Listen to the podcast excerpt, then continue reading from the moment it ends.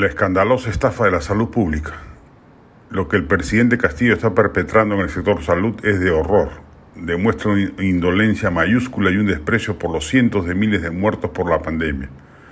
Colocar en el cargo rector de la salud pública del país a un personaje como Hernán Condori, un creyente en pócimas y sin ninguna experiencia en gestión pública, tan solo para satisfacer las exigencias de Vladimir Cerrón, es una afrenta al país que el Congreso haría bien en remediar sin esperar al voto de confianza al gabinete en pleno. Este ministro, entre otras pillerías, ha nombrado como asesor principal a otro personaje inverosímil, como el médico veterinario William Córdoba, quien acumula una veintena de denuncias judiciales, entre ellas una por violación sexual, y está donde está por las mismas razones que le permitieron a él la suerte de ser nombrado titular del pliego su cercanía al ex gobernador de Junín. Como perla adicional, con total desparpajo, el ministro se luce en cuanto evento participa y en las visitas hospitalarias que, efectúa con el médico César Montoya Cárdenas, quien tiene en su haber una infinidad de sanciones disciplinarias por sus inconductas en el Hospital Arzobispo Loaiz, además de revelar una sinuosa carrera política desde las filas de PPK hasta las de Antauro, por quien fue candidato al Congreso. Véase al respecto el informe publicado en Sudaca. La salud pública, más aún en tiempos de pandemia, debería ser la prioridad número uno de los gobiernos del mundo.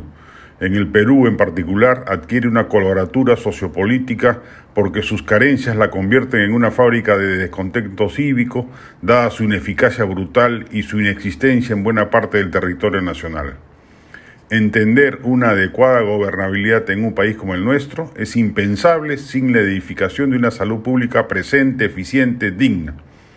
Ello justamente se le achaca a los últimos gobiernos de derecha, que se preocuparon en demasía del bienestar macroeconómico y no fueron capaces de invertir lo necesario en este rubro que la pandemia desnudó en su pavorosa orfandad.